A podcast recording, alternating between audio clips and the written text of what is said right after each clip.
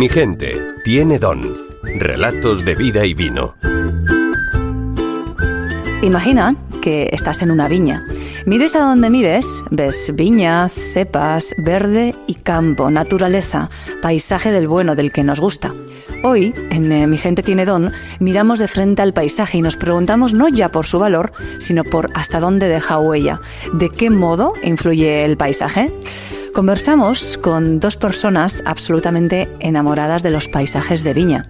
Xavi Sanz, ¿cómo estás? Hola, muy buenas, todo muy bien. Segunda generación en Viña Zorzal, un enamorado de su trabajo y del paisaje también. María Barrena, ¿qué tal? Hola. Enóloga, productora del proyecto de Azul y Garanza, junto a Dani y Fernando. Insistías, los vinos del desierto. Bienvenida. Gracias. ¿Qué significa un paisaje para un hacedor, una hacedora de vinos? Wow. Pues un paisaje es todo. Eh, me han hecho esta pregunta alguna vez y hay gente que no entienda que sea todo, sino que podría ser nada, ¿no? Porque dices, joder, si haces un vino que viene de una uva, eh, pues la uva puede ser dependiente del paisaje, ¿no? Pero yo creo que aquí podemos separar lo que es hacer un vino convencional de todos los demás. Y todos los demás, yo creo en la energía y la energía, el paisaje es to- toda la energía que, que le pones. Te quiero decir que cuando tú vas a hacer un, vino de un sitio especial, lo primero, primero, primero, primero que te enamoras es del paisaje. y luego incluso de paisajes boni- bonitos pueden salir vinos feos, pero el paisaje lo es todo, lo es todo. O sea, que crees que el paisaje influye en el vino. Sí, completamente. A ver, aquí está la palabra te- terruño, que, que es el terruño. El terruño son diferentes cosas. El factor humano es muy importante, el clima, el suelo, el clon, la variedad, eh, la orientación. Pero el paisaje eh, eh, engloba todo. Yo al final siempre hablamos de, de embotellar paisajes, que suena como súper marketingano, pero dices, joder, ¿cómo no vas a embotellar paisajes si todo lo que estamos hablando el, paisaje también cambia o no cambia eh, según lo que estamos hablando, ¿no? Según el clima, según si ese año ha llovido, si no ha llovido. Entonces al final estás embotellando el paisaje de, un lugar, está clarísimo. Pero sobre todo, eh, nosotros como hacedores de vino, que esa frase me gusta, cuando estás 12 meses al año en el viñedo, el viñedo te enamora o no según el paisaje. Eh, toda esa energía, porque al final es magia, lo que te enamora es el paisaje que estás respirando todo el día. María, También como proyectos que es, se limitan a producir uvas, que es, que es correcto y es válido, y hay otros proyectos en que el proyecto sí empieza en el paisaje, empieza en la naturaleza, y es el propio lugar el que te va indicando cómo quiere que se haga el vino, cómo será el vino, y si nosotros en la filosofía que tenemos de dejar hablar a esta naturaleza, dejar expresarse, nuestra mirada ya desde el nacer es respetar la naturaleza y dejar que se exprese a través de, de- de la viña, de las uvas, de- del vino. O sea, casi es como a la inversa el proceso, ¿no? De, ¿y cómo te habla un paisaje? bueno, no es tanto el que el paisaje hable, sino que tú sepas escuchar.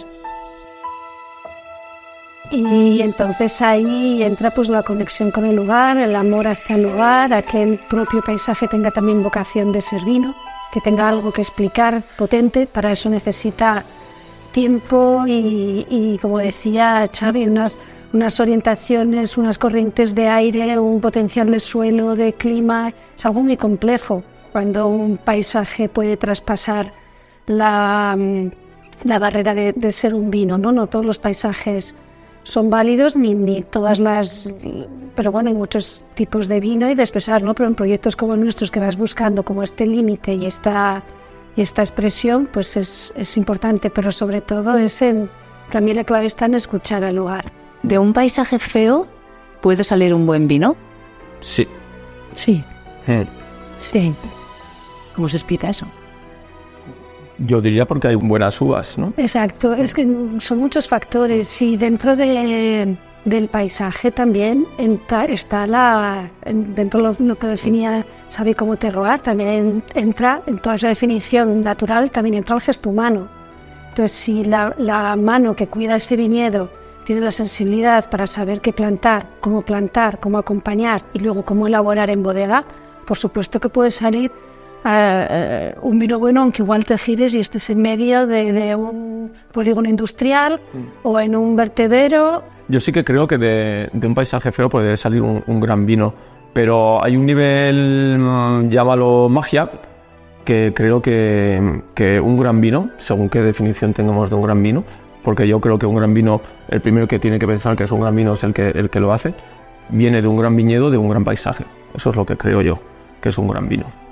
¿Y qué le aporta un, un paisaje a un vino? Eh, le aporta la, la- la energía. Tú cuando haces un vino y estás enamorado del lugar donde lo haces, eh, lo- simplemente dejas fluir tu energía para, para hacer el gran vino que, que consideres hacer. Vaya. ¿Y eso cuando se cata, cuando se bebe el vino, se nota? Sí, sí. Además a mí me, me encanta cuando los locos del vino eh, a ciegas y hablamos mucho de, de carácter de baja montaña, carácter mediterráneo y por supuesto no solo es la añada. Eh, no vamos a hablar de temas científicos de si hay hinojo y luego hueles el hinojo en tu vino, pero todo el paisaje se plasma en un vino y es súper real eso. Es lo que creo. Aun cuando ni siquiera has estado jamás en ese lugar.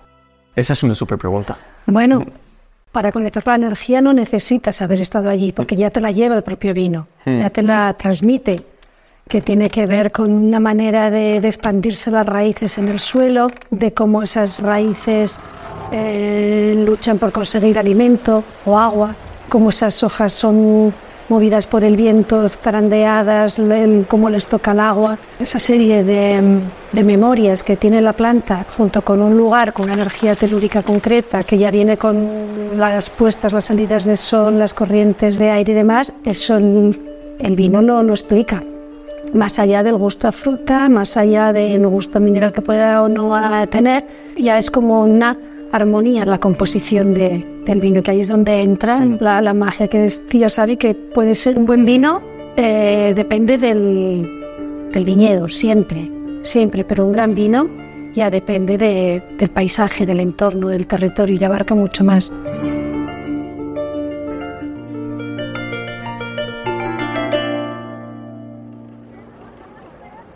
Si nos centramos en esos paisajes de viña, y ya no hablamos solamente de vino, sino cómo los paisajes de viña ayudan a, a una localidad, a un pueblo, a una población, ¿qué aporta el tener viñedos en- cuando levantamos la vista? El tener viñedos siempre aporta, por lo menos en, en la zona nuestra, biodiversidad también, ¿no? Tener el, el viñedo para, para expresarse tal y como se necesita para hacer un gran vino como nosotros lo entendemos, que es con, con agricultura de respeto, con viticultura regenerativa, que es allí de, de dejar que sea la propia planta cree con, con el viñedo o el entorno un ecosistema autosostenible, por así decirlo, que es cuando realmente se hace paisaje, ¿no? cuando no se necesita la intervención eh, humana tipo agrícola para producirla, sino que es al revés, que es que es una que es que el viñedo forma parte del paisaje cuando son cultivados de esta manera las viñas entonces lo que tiene el pueblo es riqueza es complejidad es biodiversidad es flora fauna más allá de lo bucólico de y estético no pues es, es también riqueza a nivel de, de flora fauna y de y se ha ido perdiendo, porque en todos nuestros pueblos han sido vitivinícolas ¿no? y, y se ha ido perdiendo el viñedo como, bueno, como recurso agrario y se ha lanzado al monocultivo pues o con cereal o con incluso con la viña o con otro y se ha roto pues ese ese mm, Equilibrio, ¿no? Diríamos. Sí, sí, sí, que aparte de ser un seguro agrario, ¿no? que cuando te fallaba un, un producto te, te- te iba bien para otro, ahora que volvemos a estar en épocas de, seque- de sequías o de problemas, de, pues el cultivo era también un recurso que había para, para sostener la campaña, ¿no? el año. Era todo esto está, está fallando y cuesta más. Cuando se habla de biodiversidad, también es esto la biodiversidad de la que mencionamos, ¿no? El hecho de que levantes la vista y ves variedad, veas algo distinto y que te, que te conecta con la tierra. De hecho, es súper importante porque mira, hay zonas vitivinícolas míticas del mundo que cuando vas allá eh, realmente alucinas, pero hay mo- monocultivo, claro, eh, la uva se paga muy bien, los vinos se pagan también muy caros y los humanos ya sabemos cómo somos, ¿no? Digo que entonces no ves más que viña, viña, viña, viña, viña, y para mí ese no es el equilibrio fundamental que tenemos que encontrar. El equilibrio eh, fundamental es que el, ahora que ya desde hace siglos, porque aquí hay viñedo desde hace muchos siglos, eh, vivimos de ello, encontrar el equilibrio con nuestros bosques, con nuestra cereal, con nuestros olivos, almendros, frutales, y el monocultivo no es la solución. Tampoco, fíjate, en Navarra yo siempre decía, dentro del mar, en Navarra llegó a tener 50 y pico mil hectáreas de viñedo, ahora es la primera vez que ya tenemos menos de 10.000. Y yo digo, pues puede ser una buena noticia, pero claro, si solo pones cereal, eh, cereal para mí no es la solución y si ya hablamos de la pijada, que siempre digo la pijada hablar de paisaje, pues fíjate, ahora estamos aquí en este valle en, Lerga, que es espectacular, ahora todo verde y en junio se convierte amarillo. digo que al final eh, yo creo que tenemos que encontrar el, equilibrio de e incluso ya también de cara a prevención de incendios, de cuidar el, paisaje, porque también los viñedos, almendros, olivos hacen de cortafuegos, ¿no? que esa complejidad del paisaje también tiene su sentido a la hora del propio paisaje protegerse. Es que los ecosistemas, cuando son equilibrados, son sostenibles y se protegen a ellos mismos. Entonces, es una gran lección de la naturaleza que estamos dejando apartada y nos toca más volver a observar cómo funciona ella para aprender porque en la naturaleza está la respuesta. Mm. La respuesta es y la llamada, porque mira cómo llama últimamente la naturaleza. Hablabas de los incendios, María. Cada vez son más poderosos, más fuertes y más incontrolables. Con lo cual ahí mm. la naturaleza y, esa eh, acción del hombre en el sentido positivo, ¿no? De protegerse, es necesaria. Mm. Yo ya te digo que muchas veces cuando hablamos de terruño y hablamos de todo menos el factor humano, el factor humano es al 90% el más importante del terruño porque sin nuestras decisiones no podríamos tener un viñedo, ¿no? Entonces ya te digo que en nuestras manos está que todo sea un equilibrio, que no vayamos ni a monocultivo, ni a destrozar nuestros paisajes, ni a convertirlos en suelo urbanos. Y ya te digo que el, factor humano es el, más importante. Y además un paisaje bonito atrae turistas, atrae quien quiera verlo. El, el turista consume paisaje también. Entonces, eh, los, los, que trabajamos la, la, tierra, los que aspiramos a poder vivir de trabajar la tierra, o sea, no solamente producimos lo que nosotros elaboramos, sino que cuidamos el paisaje que después otros consumen. O sea, que eso tiene un valor añadido que se tendría que cuidar desde las administraciones, desde la población en general, desde el consumidor porque, porque el valor que se le da es más allá del de hmm. yo produzco en mi tierra X producto. Hmm. Es... que yo eh, alguna vez con alguna conversación hablando de paisaje te tratan de, de, pijo, de pijo digo, de cómo puedes estar hablando de un paisaje cuando hay problemas tan graves de energéticos o de hambre o etc, etc. Yo, mira, yo hay casos en Navarra muy crueles. Eh, yo pongo el ejemplo de Fitero, por ejemplo. Fitero es un pueblo con 2.000 habitantes que recibe 15.000 o 20.000 turistas al año por el monasterio Cister. Monasterio Cister. Luego tienes toda la Sierra de las Roscas con tus circuitos de mountain bike, de senderismo y, y se estaba librando de toda esta plaga de fotovoltaicos y eólicos. Y yo estuve hablando una charla en Fitero, incluso con el alcalde, de decir, no necesitáis eso. O sea, vosotros os podríais librar de, de romper vuestro paisaje e, incluso e, e intentar apoyar un turismo sostenible porque ya os estáis recibiendo un montón de turistas, cosa que muchísimos pueblos no tienen esa suerte. Entonces, eh, el paisaje, por supuesto, atrae el turismo. Tú vas a sitios bonitos. Entonces... Eh, la belleza atrae, hablamos también del enoturismo, de ese paisaje y ese amor o ese interés por saber más del, del vino. Pero mencionabas los molinos. ¿Los consideráis un peligro para los paisajes? Total. Yo, sin querer ser muy reivindicativo, pues bueno, aquí en Navarra pues hemos fundado en la Asociación de Defensa del Paisaje y Viñedo Navarro y sobre todo no quiero que la gente se confunda con que no vamos en contra de las energías eólicas ni fotovoltaicas, vamos en contra de la especulación brutal que está habiendo con, con esta energía y la confusión que, que, que hay en, en, en, el speech, ¿no? en el discurso. ¿Por qué se está especulando? Mira, la gente me entiende más con los fotovoltaicos que con los molinos, porque no tenemos encima de los tejados de todas las fábricas, todas las casas, polígonos industriales fotovoltaicos, en vez de romper monte y poner una piscina entera de fotovoltaicos, por supuesto, el tema se está se está yendo de madre con la especulación. Claro, hablamos de energía verde también por otra parte y de descarbonizar el planeta. Es decir, de ahondar en esa misma línea que hablabais vosotros, ¿no? De la biodiversidad, de la sostenibilidad, de la naturaleza. ¿Cómo podemos hacer ambos mundos compatibles? De entrada, mm, la administración se tiene que implicar con, una buena, con una buena gestión, una buena planificación, los buenos recursos, porque si, si el mundo rural va al margen del mundo industrial o administrativo, entonces sí que no vamos a llegar a ningún, a ningún lugar porque estamos en un momento en que tenemos que entender todas las partes y escuchar, pero si no se le da importancia a la parte rural, nada de la otra tendrá sentido. En un futuro ya podemos decir cercano incluso. Mm. Entonces, o, o se cambia por una, un cultivo ecológico, regenerativo, de cuidado, de fijar de las huellas de carbono, del transporte, la instalación, como decía Xavi, también aprovechar todos los recursos de tejados, de zonas industrializadas, ya que ya las tenemos, para, para poder generar energía y no destruir la, la- la- lo que tenemos de, de naturaleza de momento. Hay que hay que desde la gestión hay que organizarlo de otra manera, con otros tiempos y con otro, con otro valor también. Lo decíamos que incluso el turismo tiene que vive del paisaje y la agricultura es paisaje, es cultura. Sí a la regulación, no a la especulación. Totalmente. yo. Eh. Todos entendemos que hay que avanzar, que hay que progresar y si es en verde mejor, pero a su tiempo y después de entender muchas realidades, no solamente la necesidad industrial. Por desgracia, con la guerra de Ucrania y de Rusia la gente está súper sensible con el tema de la energía, pero es que no tenemos que confundir que energía necesitamos y consumimos todos. Lo que no se puede ahora sin regular poner...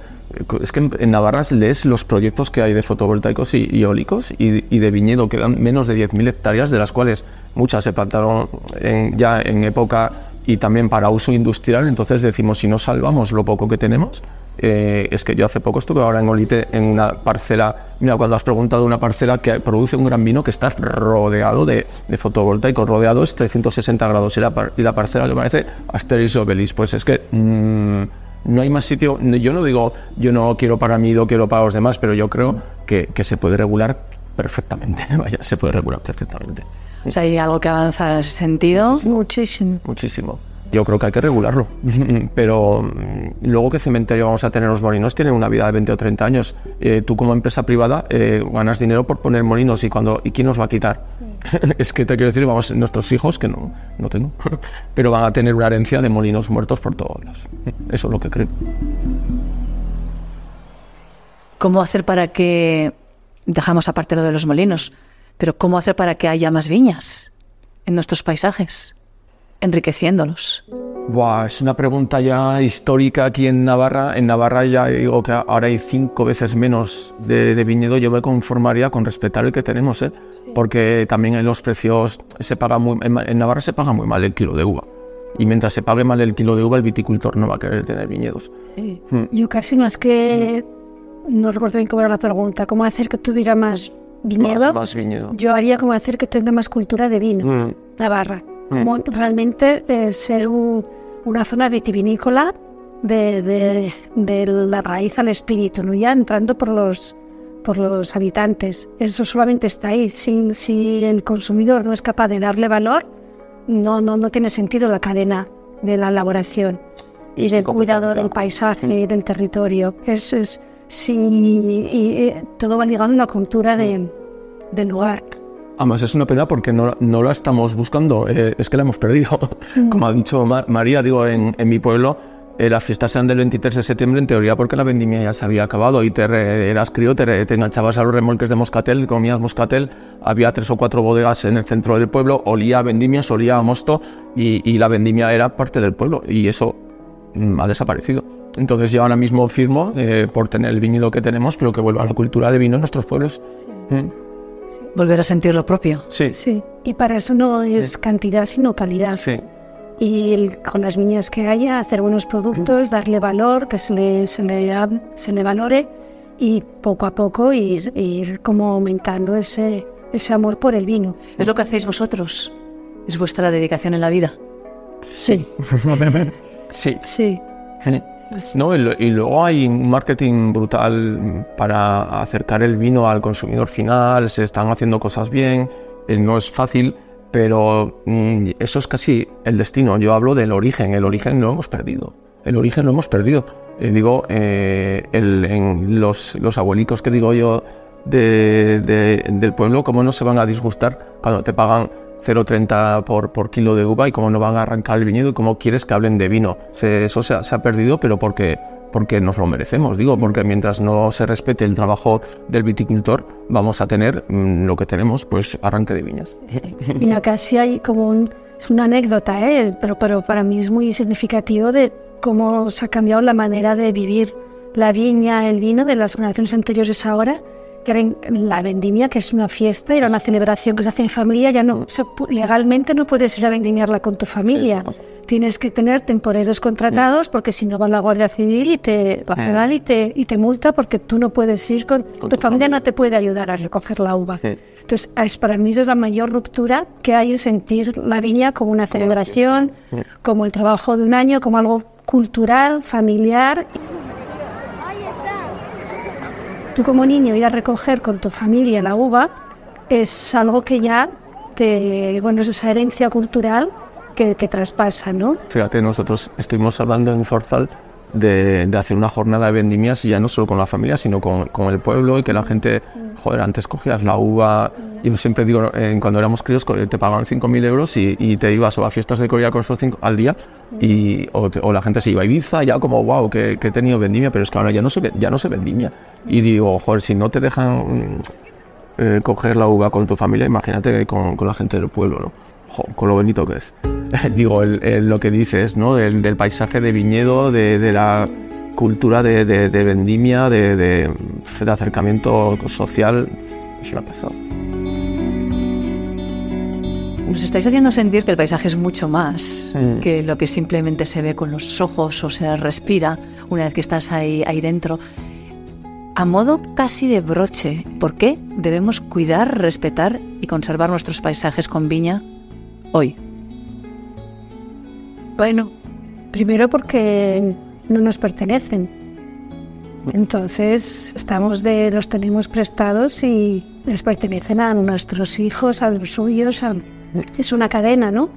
Estamos de paso y, y el paisaje que tú has heredado lo tienes que intentar dejar mejor que como lo, lo encontraste. En nuestra zona que históricamente, mirando Sí. hacia atrás, era vitivinícola, Mm. pues la nuestra manera que tenemos de sentir el mundo del vino nos impulsa a que eso sea lo que recojan las siguientes generaciones, que puedan disfrutar de ese mismo paisaje de, biodiversidad, de naturaleza, de fusión del hombre con la natura, ¿no? que no sea una cosa que sea a la espalda porque la fotovoltaica se puede controlar desde un centro de máquinas en el polígono de turno y yo vivo en la ciudad y pues, sino al revés, que haya una conexión, que se, que se entiendan los ciclos de la naturaleza, que a través de la viña tú formes parte, a través de ese paisaje se cree tu manera de ser de la comunidad, cultural incluso. Entonces, eh, todo eso es identidad. Es que es la, la palabra identidad. Además, me hace mucha gracia que hayas dicho, eh, una guionista hablando de un documental de paisajes, decía la parte filosófica de que nosotros eh, vamos y, y nos va- venimos y nos vamos. O sea, nosotros estamos muy temporal aquí, pero el paisaje es el que permanece, ¿no? Y eso es brutal. Luego la palabra respeto a todo el viticultor y que durante siglos ha estado cultivando aquí uvas y, y han hecho vinos y ahora que no lo estemos cargando mm, una generación, pues porque es una generación. O sea, nosotros tenemos la palabra respeto y la palabra responsabilidad. Responsabilidad de que la siguiente generación, si en nuestra generación se ha perdido tanto, ¿cómo podemos hacer para que los que estén haciendo ahora se interesen por la vid y por la uva? Esa es nuestra responsabilidad. Sí. Habrá que brindar para que no se nos olvide nuestra identidad y que jamás nos olvide quiénes somos. ¿Os parece que lo hagamos? Brindamos ahora mismo. Un auténtico placer, Xavi Sanz y María Barrena. Gracias. Gracias. Has escuchado Mi gente tiene don, podcast de relatos de vida y vino. Mi gente tiene alma, pasión, amor por el vino. Mi gente tiene don.